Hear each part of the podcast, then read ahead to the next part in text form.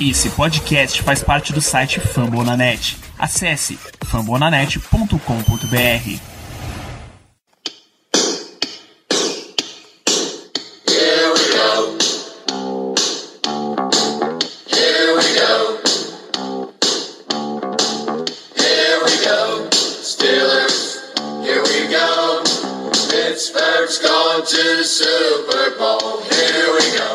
Muito bem, pessoal, estamos começando mais uma edição do Black Yellow Brasil Podcast, esse episódio número 176, no seu programa sobre o Pittsburgh Steelers para todo o Brasil, direto de fambonanet.com.br, do iTunes, Spotify, do Deezer, ou da toalha terrível girando ferozmente para afastar certos corvos. Paz. Sou Danilo Batista, seu host de volta à condução deste programa, de volta para mais um episódio de pré-jogo pré-jogo contra o Baltimore Ravens, agora na semana 8. A gente precisa lembrar sempre que esse jogo ia acontecer na semana 7, mas devido à crise de Covid lá do Titans. O jogo contra o Titans saiu da semana 4 para a semana 7, o jogo contra o Ravens saiu da 7 para a semana 8 e a nossa bye saiu da semana 8 para a semana 4. Então, não tivemos a oportunidade de descansar, de jogar contra eles na 7 para descansar na 8. Vamos enfrentar o Ravens agora. Um Ravens que vem de bye week, e isso é levemente preocupante nessa conjunção aí da história, porque jogos muito apertados, que costumam ser Steelers e Ravens, a gente já viu Steelers ganhar com Charlie Batch, a gente já viu Steelers quase levar uma vitória com Mason Rudolph em campo, Duck Hodges entrou em campo naquela, naquela fatídica partida lá da que teve a briga, a briga não, né, o, a, capacet, a cabeçada do Earl Thomas no Mason Rudolph, gerou a concussão e Duck Hodges substituiu, Juju quase consegue nos trazer a vitória, mas uh, sofreu um fumble, então foi realmente um jogo muito, muito difícil, como eles sempre são, Steelers e Ravens tem essa rivalidade mega física, mega impositiva, é sempre muito complicado ganhar ou perder qualquer que seja o jogo, qualquer que sejam as circunstâncias, é sempre um jogo muito disputado. Mas aí o Ravens vem de bye e assim como o Mike Tomlin, John Harbaugh tem um excelente histórico voltando de bye. Ele está em 10-2 nesse tempo como treinador do Ravens. Em casa, que é a situação desse jogo, o jogo é em Baltimore, ele está 7-1, então acabou que o Ravens ganhou essa leve vantagem aí para o jogo contra os Steelers, né? No lugar de vir com seis semanas seguidas de jogo, eles vêm com uma semana de descanso. Mike Tomlin está 5 e 8 em Baltimore, mostrando também que esse é um confronto muito difícil. Então você vai me ver repetindo muito que Steelers e Ravens é sempre um confronto difícil, é, a, é talvez a rivalidade mais física de toda a NFL. Como era de se esperar, tamanha a atração de um jogo como esse, é um Steelers 6-0, depois da, daquela vitória contra o Titans, vocês já ouviram a gente comentar bastante no nosso episódio 174. O Ravens está 5-1, então era de se esperar e esse jogo será transmitido pela ESPN no Brasil. Para a gente fazer a análise desse jogo, tem, teremos a presença do Cleverton Linhares, ele que é da Casa do Corvo, é um podcast sobre o Ravens, também aqui na no Famonanet. Na sequência, Germano e o Caio mandaram os palpites e as impressões deles sobre essa partida. Você fica com tudo isso daqui a pouco. Só lembrar de acessar fambonanet.com.br barra Black Yellow Brasil para conferir os podcasts que estão os podcasts que estão saindo. O Black Yellow Brasil teve inclusive edição extra especial essa semana entrevistando o grande Steelers de Poe, um dos grandes membros da, da imprensa internacional sobre Steelers. Você tem o No Terrão, esse podcast de notícias da equipe, comandado aí pelo Ricardo. Então tem muita coisa saindo por lá. Segue no, segue no Spotify, assina no iTunes, deixa suas cinco estrelas, está disponível também no Google Podcast, no Deezer, tem muito lugar onde você pode ouvir o Black Yellow Brasil e segue nas redes sociais, o Twitter, o Instagram, arroba BlackYellowBR e o Telegram, o canal no Telegram, t.me barra BlackYellowBR. Então fica aí com o meu papo com o Cleverton, os palpites do Caio e do Germano, grande abraço.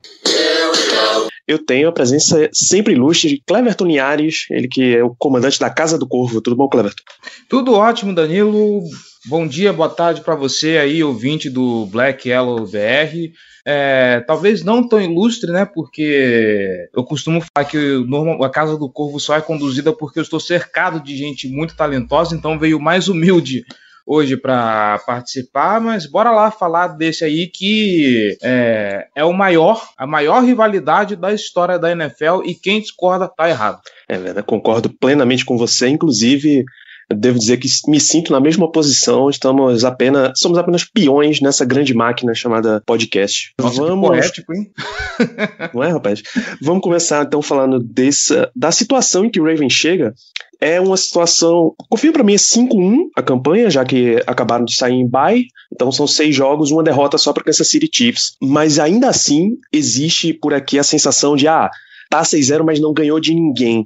Para as cinco vitórias do Ravens, esse é o caso também? Ah, é muito caso e ainda digo mais para você. O Ravens chega muito, mas muito mais desconfiado do que o Pittsburgh Steelers, porque, bem ou mal, vocês derrotaram o Tennessee, né? Que é um dos times aí colocados, alguns colocam até dentro do top 5 de, de, de, times da, da FC, se não do, dos power rankings da, da, NFL inteira da vida. O grande lance do Baltimore Ravens talvez seja a expectativa colocada em cima do time todo mundo vai lembrar de como era delicioso e não precisa nem ser torcedor do Baltimore Ravens para é, atestar isso de como era divertido, como era legal ver o ataque do Baltimore Ravens, porque era um ataque positivo, era um ataque muito envolvente, era um ataque que o jogo corrido fluía muito bem e você tinha a ameaça tripla chamada Lamar Jackson, que ele podia correr a qualquer momento, não só em scramble, jogadas desenhadas para o Lamar Jackson correr e tudo mais. Chega 2020 e o ataque do Baltimore está num nível que o trabalho do Greg Roman começa a ser questionado. O Lama Jackson tá mal? Não tá mal. Ele tem os mesmos problemas de quando entrou em 2018 substituindo o Joe Flacco. Ele ainda tem problema para passar para fora dos números e problema para passar em profundidade, é algo que ele já reconheceu que precisa melhorar, é algo que ainda precisa ser feito, é algo que o time precisa trabalhar. Os números dele pegando o espaço amostral de jogos jogos, os mesmos 5, 6 jogos do ano passado, com 5, 6 jogos esse ano, os números não mudaram muito, inclusive estão até melhores. O grande problema é o ataque do Baltimore Ravens hoje, ele é previsível, todo mundo já sabe o que esse ataque faz. Então fica mais fácil para o time adversário conter os lanços do adversário, diferente do Pittsburgh Steelers que chega num outro momento, a gente lembra daquele time que ficou destroçado, ficou em frangalhos, perdeu o Ben Roethlisberger no meio, nem no meio, foi no começo da temporada e teve que jogar com Mason Rudolph, jogou até com Devin Rodgers. A gente sabe que jogar com QB3 é pedir para acabar com a temporada. A gente lembra até do trágico jogo 17 que foi mais feio que brigar com a mãe de foice por comida. Então são dois times que chegam talvez num momento parecido de desconfiança por causa dos adversários, mas o momento deles em relação à temporada passada é diferente. O Pittsburgh Steelers hoje é um time em, em ascensão, franca ascensão. Digam o que quiser, ah, ganhou de adversários fracos, ganhou do Broncos, ganhou do Browns, ganhou do Houston Texans, que está 1-5, se eu não me engano. Mas ainda assim, são vitórias que você vê o time jogar, são vitórias até convincentes. Eu, vamos entrar nisso mais na frente, mas o Pittsburgh Steelers me parece que tem problemas para fechar jogos. Fora isso, é um time bem ajeitado. O Watersberger veio muito bem para 2020. O Baltimore Ravens vem com essa sombra de desconfiança. A gente tem esse problema no ataque, que é muito previsível. O Lamar Jackson só tem um alvo e meio, que é o Mark Andrews e o Marquise Brown. Inclusive, no, no jogo contra o Bengals, ficou muito claro que dos 25 16 passes que o Lamar Jackson deu, 15 foram entre Lamar Jackson, foram entre Marquise Brown. E o corrido não entrar, e no corrido não entrar, o, o Greg Roman tá contando muito só com o Mark Ingram. Veio o calor o Jake Dobbins com uma expectativa muito alta, porque é o cara que vai transformar pequenas jogadas em big plays. Ele é muito pouco acionado, muito pouco acionado. Uh, as execuções das jogadas às vezes não são a, a, as melhores. Uh, os outros recebedores não estão na mesma página que o Lamar Jackson, então é um time que chega com um QB muito bom, mas que as peças em volta estão com problemas, além disso que a gente falou a respeito de running back, de wide receiver, a linha ofensiva tem sentido muito. A gente está vendo o Lamar Jackson mais pressionado porque o Yanda está fazendo falta e sem a pré-temporada o time ainda não encontrou a receita para uma linha é, ofensiva consistente. A gente percebe que o time está pondo muita fé no Tyler Phillips, é o cara ali que está se garantindo no, no, do lado direito, no, no, no miolo da linha do lado direito mas como a gente comentou no podcast, é, o Harbaugh está tendo que fazer ajuste, está tendo que trocar a roda com o carro andando. Então fica muito complicado. A defesa não mexeu muita coisa, a gente pode até falar disso mais tarde, mas o, a grande desconfiança do Baltimore Ravens para essa temporada é isso. O ataque não traz nada de novo. Apesar dos números bons do Lamar Jackson, o que está em volta dele não está ajudando o o Baltimore Ravens se mostrar um ataque poderoso, um ataque convincente. Tá vencendo, tá vencendo, mas não tá convencendo. E quando pega um time mais forte como o Kansas City Chiefs, a gente viu no Monday Night Football a cacetada que foi. É isso, embora qualquer que seja a situação, até como você lembrou, qualquer que seja o estágio dos dois times, esse seja um jogo muito, muito difícil. A gente já viu, por exemplo, o Steelers ganhar com Charlie Batch como quarterback, já viu competir muito forte com Mason Rudolph como quarterback. Então, não importa quem esteja no comando, qual a situação dos dois times, é sempre muito difícil. Eu, eu ia até focar esse começo de análise aqui com o que parece, o que era a maior força do Ravens, que era o jogo corrido, a variedade de formas que o Ravens encontra para correr, seja com jogada desenhada para o Lamar, seja com ele mantendo a jogada viva, seja desenhando para o Mark Ingram, o Gus Edwards, que é um jogador diferente do Ingram também, tem muita coisa diferente, só que é o Steelers que tem a segunda melhor defesa contra a corrida de toda a liga. Só perde pro Tampa Bay Buccaneers. Você acha que, é, que dá jeito pro, pro Ravens atacar pelo chão ou vai ser um jogo de que vai precisar que o Lamar passe muito mais do que vem acostumado a fazer? Eu acho com certeza que vai ter que passar pelo braço do, do Lamar esse jogo. Porque se a gente pegar, o, o, o Baltimore Ravens não tá correndo mal. A verdade é essa, não está correndo tão mal. Você vê o, o, os running backs do, do Baltimore Ravens conseguem conseguir lá suas quatro jardas de média por jogo. Mas o problema é, como eu falei, o ataque está previsível e você não tem uma linha ofensiva do lado de Baltimore que consiga é, bloquear bem para o jogo corrido entrar e fazer coisas muito explosivas. O próprio Lamar Jackson, a gente está vendo que ele está correndo menos, inclusive. E aí fica naquela disputa: está correndo menos porque não está tendo espaço ou porque estão colocando ele para passar mais a bola? Porque às vezes fica essa impressão, como ele é um cara que precisa se desenvolver como passador, de novo, reforça os números tão bons, mas ainda tem coisas que precisa melhorar. E a gente fica nessa. Ah, por não ter pré-temporada, estão colocando ele para se esforçar, para treinar, para no meio dos jogos, sabe? Vamos botar um quarterback para passar um pouco mais e, e, vamos ver o que, que acontece. Uh, como eu falei, o, a linha ofensiva não bloqueia bem. Uh, o Mark Ingram, a gente tem que lembrar que foi uma grande força do Baltimore Ravens no, no ano passado. Não está vindo bem esse ano. É, não se sabe se é por velhice, não se sabe se é pelas condições do jogo, o que, que é. A gente tem que lembrar que o Mark Ingram talvez seja o último ano dele, né? Talvez o, o, o auge da carreira dele tenha sido ano passado. Agora a gente só vai ver o, o crepúsculo da carreira de Mark Ingram, se for para dizer assim. E aí, quem era para vir para compensar, o time está usando pouco, que é o, uhum. o, o J.K. Dobbins.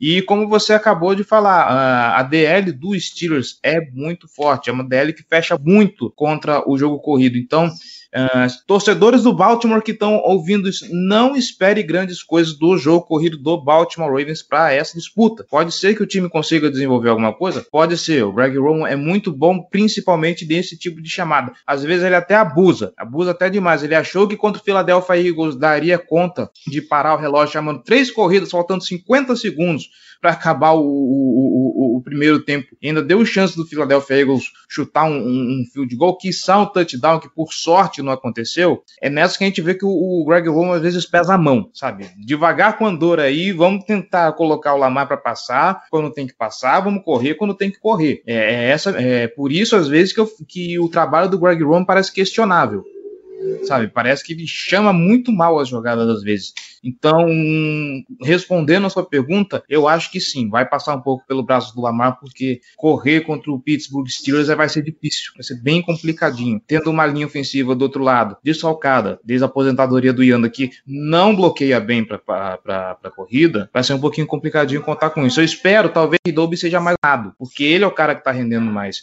Mas vendo o que o time apresentou de uns tempos para cá, eu duvido muito, apesar de ah, bye weeks é sempre bom para dar aquela ajustada para o time ver o que está errado.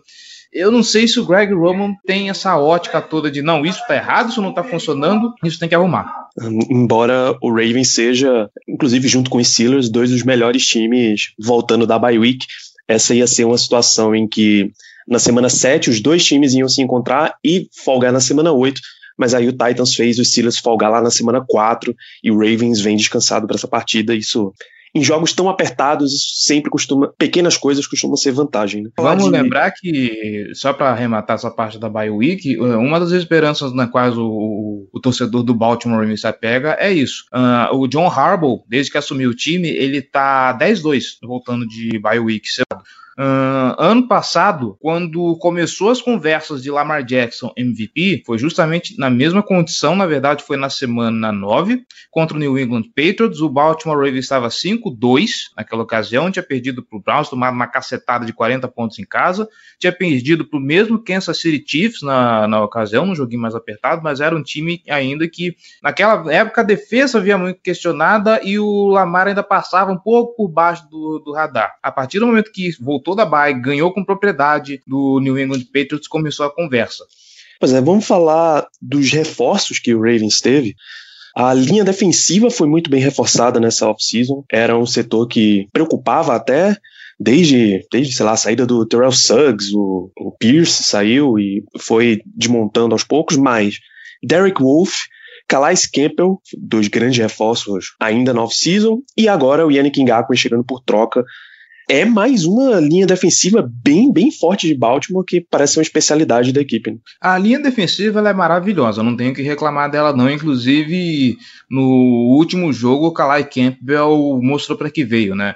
É, é, uma linha defensiva com problemas do Philadelphia Eagles? É, mas como a gente costuma dizer lá na Casa do Corvo, o time grande, quando pega o time pequeno, tem a obrigação de passar o carro. E foi isso que o, que o Kalai Campbell fez. Passou caminhão em cima da OL dos Eagles e ninguém viu a placa até agora.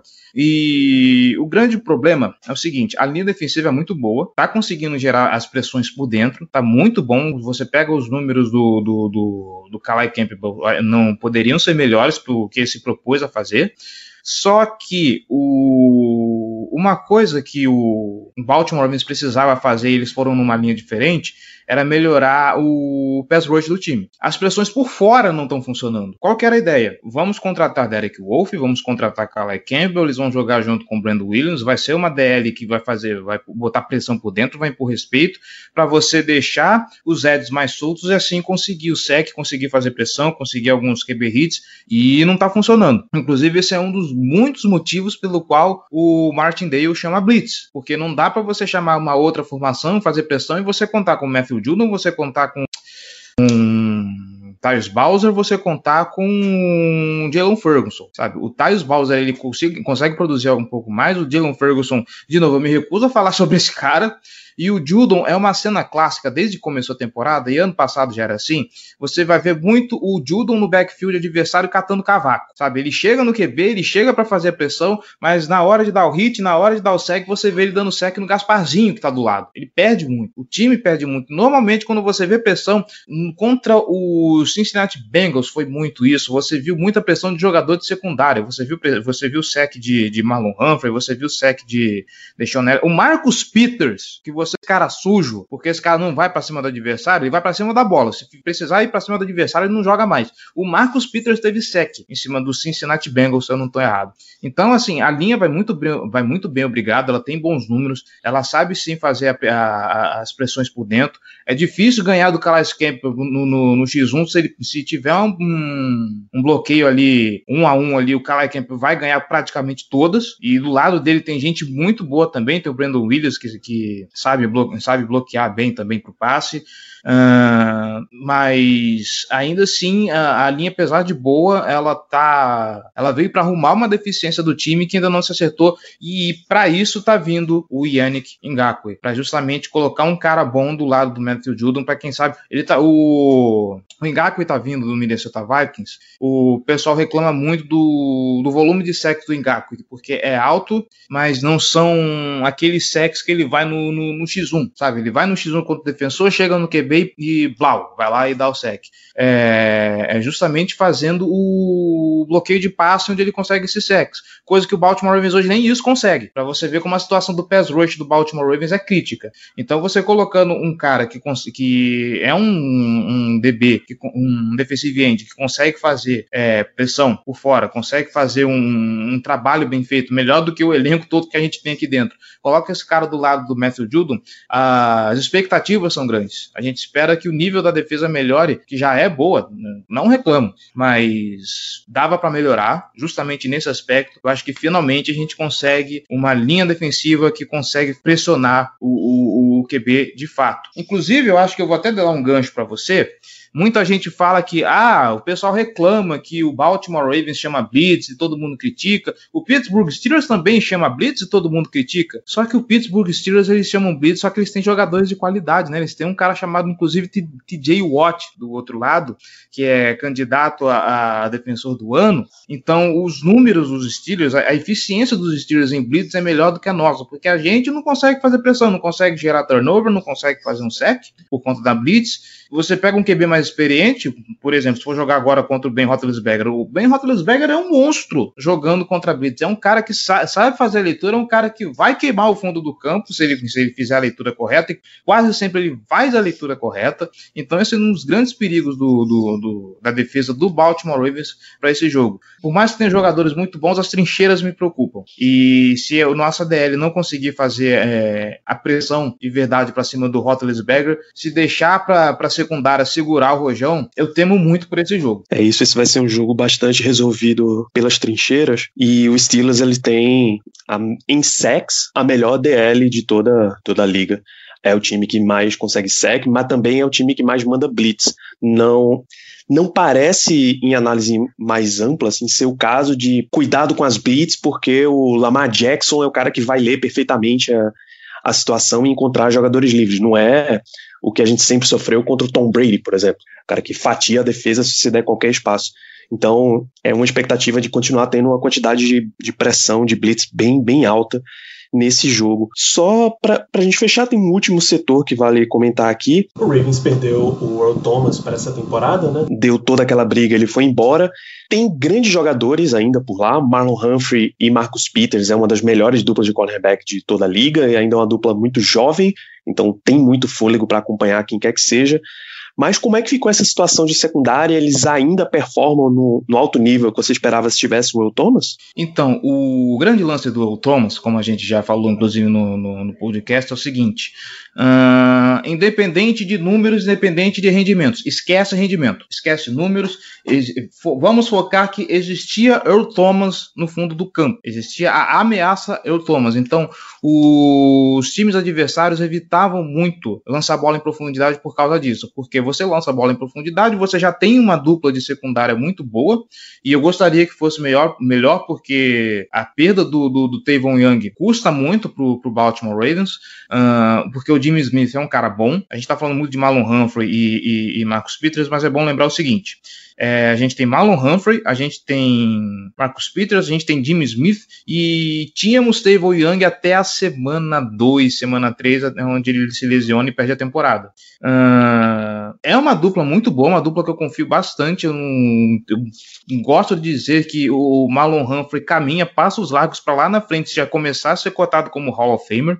É, inclusive, obrigado Juju Smith-Schuster por ter dado um baile no Marlon Humphrey temporada passada, na, na, semana 3, porque desde aquele dia o Marlon Humphrey tem aprendido a dar soco na bola. Então, é. se depender de lançar a bola em cima do Marlon Humphrey, você vai sofrer um fumble.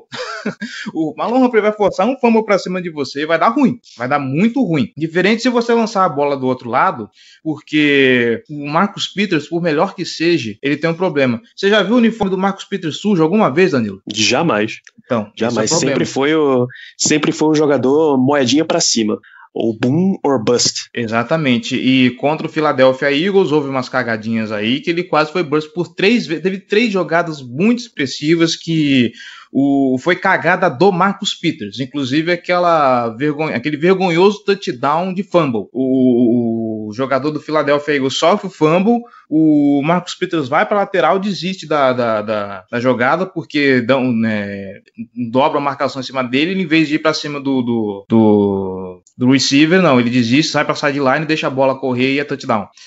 Então, eu acho que a minha preocupação nessa secundária é o Marcus Peters. Porque antigamente, o que acontecia? Não se lançava a bola em profundidade por causa, por causa do Earl Thomas, o pessoal sabia que ele ia aprontar alguma coisa, então o pessoal evitava, então o Marcus Peters ficava mais livre, mais sossegado para caçar a bola. Hoje em dia, não. Hoje em dia, o, o pessoal vai lançar a bola para a direção do Marcos Peters, porque se ele perder a bola, ele perdeu o defensor, o, o, o, receiver também. O receiver vai embora porque o Marcos Peters não vai querer sujar o uniforme. Se for o Malon Humphrey marcando, tudo bem. O Malon Humphrey é um cara combativo, é um cara que vai para cima, é um cara que que no X1 é um dos poucos caras, inclusive, que conseguia dar um, um calorzinho para o ataque do Pittsburgh Steelers de, de, de anos atrás, né? O, o, a grande potência, os Killer Bees, né? O Malon Humphrey era um cara que conseguia dar um, dar um calorzinho para continuar dando até hoje. Como vai ser, inclusive, se o, o Martindale fizer esse favor de como vai ser Malon Humphrey e, e Chase Claypool, eu quero muito ver isso. Mas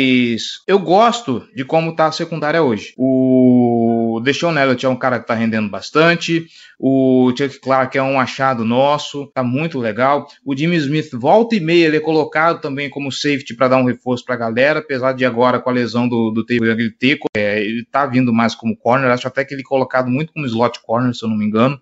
Mas é isso. Eu acho que se for para explorar a secundária, do Baltimore Ravens, o caminho para os Steelers é isso. É focar no lado que tiver o Marcus Peters, porque ele não é o cara que vai marcar o, o, recebedor. Ele é o cara que ele vai focar em fazer a interceptação. Ele vai na bola. Inclusive, isso foi o diferencial no jogo contra o Kansas City Chiefs. O Andy Reid soube explorar muito esse tipo de situação, muito porque ele já conhecia o Marcus Peters. Ele sabia como funcionava a cabeça dele. Então, é por ali que os Steelers têm que atacar para achar os espaços ali na secundária. De novo, a dupla de safeties que tem hoje é boa? É boa, só que antigamente se lançava pouco ali porque o pessoal sabia que tinha o Earl Thomas lá e o Earl Thomas era um cachorro louco, sabe? A ameaça dele era muito presente, então o pessoal tinha medo de lançar e fazer alguma cagada.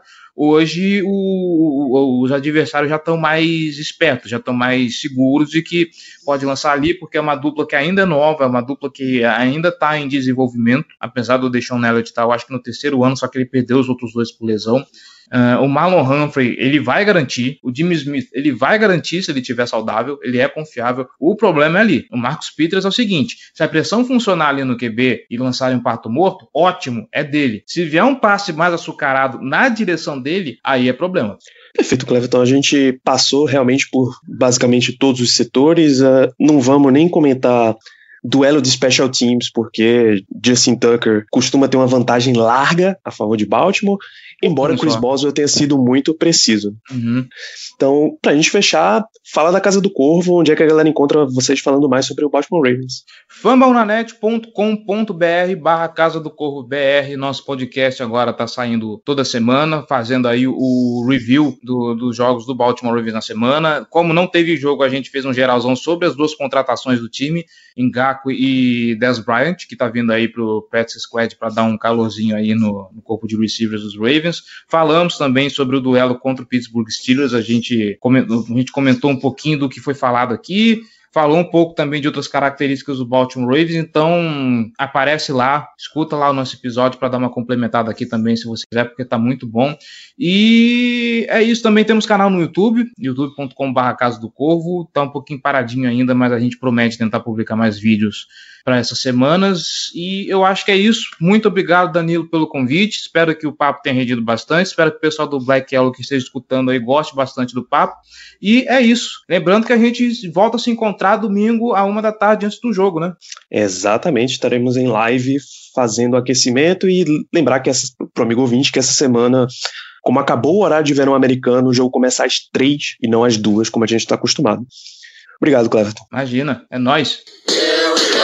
Fala pessoal, é semana de Steelers e Ravens, ou seja, é semana de estar tá com sangue nos olhos, querendo arrancar a cabeça de passarinho, só imaginando que seja um corvo no meio da rua. É, é a semana, sempre duas das semanas mais animadas do ano, quando a gente enfrenta o Baltimore Ravens, e vai ser um matchup muito difícil, vai ser um dos mais difíceis, eu acho, aí dos últimos tempos. É, em termos de plantel, são duas grandes equipes, dois, times que estão no topo da IFC hoje. É, faz um bom tempo que a gente não vê os dois as duas equipes em altíssimo nível como está tendo nessa temporada, mas o Baltimore Ravens não é imbatível, tanto é que já perdeu para Kansas City Chiefs nessa temporada e a gente tem sim um time capaz de ganhar do Baltimore Ravens em Baltimore. Eles vão contar com um apoio adicional essa semana, tem a volta da torcida do Ravens, 4.750 pessoas é, é, nos stands, né, ali na arquibancada, fazendo barulho, mas mesmo assim eu acho que isso aí não vai ser o bastante para parar o nosso ataque, para parar os Steelers, eu acho que a gente vem forte para a partida com um game plan plan muito estruturado defensivamente, principalmente. É um time que consegue parar bem os jogos corridos adversários. O Baltimore Ravens é um time que depende muito do seu jogo corrido, principalmente vindo de Lamar Jackson e dos seus três running backs que fazem a rotação, Ingram, Dobbins e Gus Edwards. E parando esse jogo corrido e forçando o Lamar Jackson a lançar a bola, eu creio que a nossa defesa vai dar assim ao ataque dos Steelers uma oportunidade de ganhar o jogo, principalmente é, ao forçar a lançar, a lançar a bola. E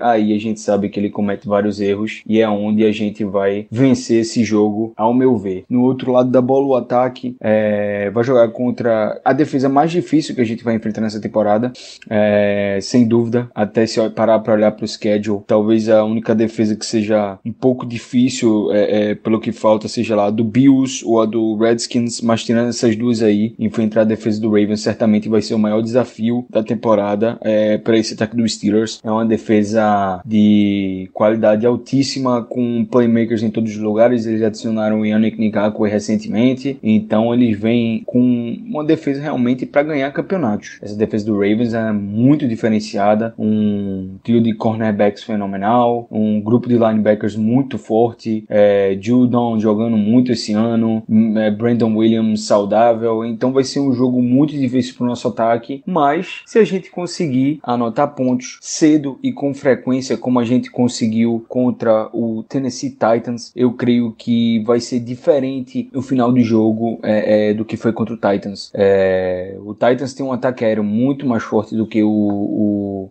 Ravens, e se a gente conseguir encurralar eles como fizemos com o Titans, eles não vão conseguir dar a resposta, principalmente porque a gente sabe que se Lamar Jackson precisar lançar a bola, ele tá em apuros. Simplesmente, sabe aquele meme? Não consegue, né, Moisés? Pois é, não consegue, né, Lamar? Não consegue, ele simplesmente não consegue ganhar o jogo se precisar lançar a bola, principalmente para os seus wide receivers, pro outside, não é a dele. Acredito que a gente consiga se sair vitorioso. Vai ser um jogo difícil, possível que seja por uma posse ali a diferença, menos de uma posse, três pontos, quatro pontos, mas acho que a gente ganha o jogo. Acho que a defesa de Baltimore vai ser um desafio e vai deixar o time deles na partida praticamente o jogo inteiro. Mas a gente sai vitorioso dessa. Bom, de matchup para esse jogo contra os Ravens, eu vou destacar a secundária deles contra o nosso ataque aéreo. A gente tá vindo de um jogo onde o Big Ben teve três interceptações. Tudo bem que dessas três interceptações, digamos que apenas uma realmente foi culpa dele. Onde ele lançou uma cobertura tripla e aí realmente não tem como não botar a culpa do nosso querido Benjamin. As outras duas, uma foi um passe desviado na linha de scrimmage que subiu feito um balão e enfim, acabou caindo nos braços da, defensor dos Titans. Então a culpa não é exatamente dele. E a primeira foi numa Hail Mary no final do primeiro tempo, onde, uh, enfim, foi uma, apenas uma tentativa. Uh, a chance de ter um, um retorno para touchdown era mínima, então foi compreensível. É, a decis sobre a decisão a gente já comentou bastante no, no, nos últimos podcasts. Eu mesmo é, tenho a opinião de que foi uma decisão totalmente equivocada, mas falando especificamente sobre a interceptação, eu também não boto muito na conta dele porque foi apenas uma tentativa. Ali a gente sabia do risco e como ele era pequeno a gente assumiu. Então eu também não boto, não boto essa aí na conta do Big Ben. Mas de qualquer maneira foram três interceptações. Então a gente precisa cuidar mais da bola, ainda mais nesse jogo contra os Ravens que tem uma secundária muito boa, secundária jovem e muito boa.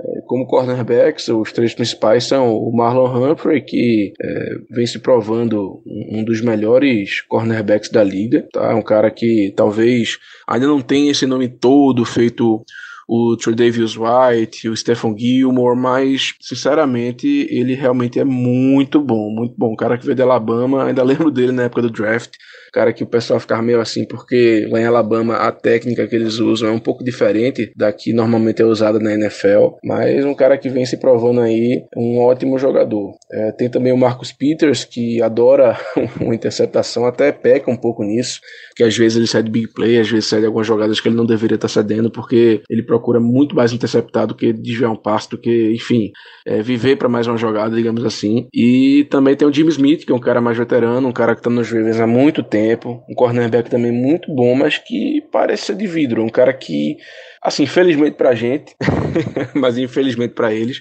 é um cara que se machuca muito, muito mesmo. Eu lembro que ele era um cara que ia até bem contra o AB, na medida do possível, né? Era um cara que jogava mais ou menos bem contra o Anthony Brown, quando ele realmente chegava a jogar.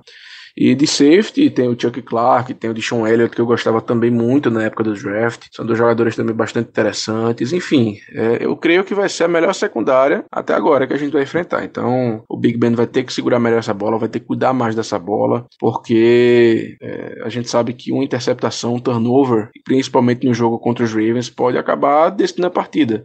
É, nos últimos 46 jogos, são 23 vitórias para cada lado. Os Steelers têm média de 19,5 pontos e os Ravens de 20 pontos alguma coisa, um pouquinho a mais só. Então, assim, a gente sabe que geralmente é um confronto bastante equilibrado e que é decidido apenas em, em field goal. Então, é, qualquer coisa, qualquer turnover, qualquer erro pode nos custar a partida e a invencibilidade. Então, fica aí meu destaque para o nosso jogo aéreo contra a secundária dos Ravens. E here we go!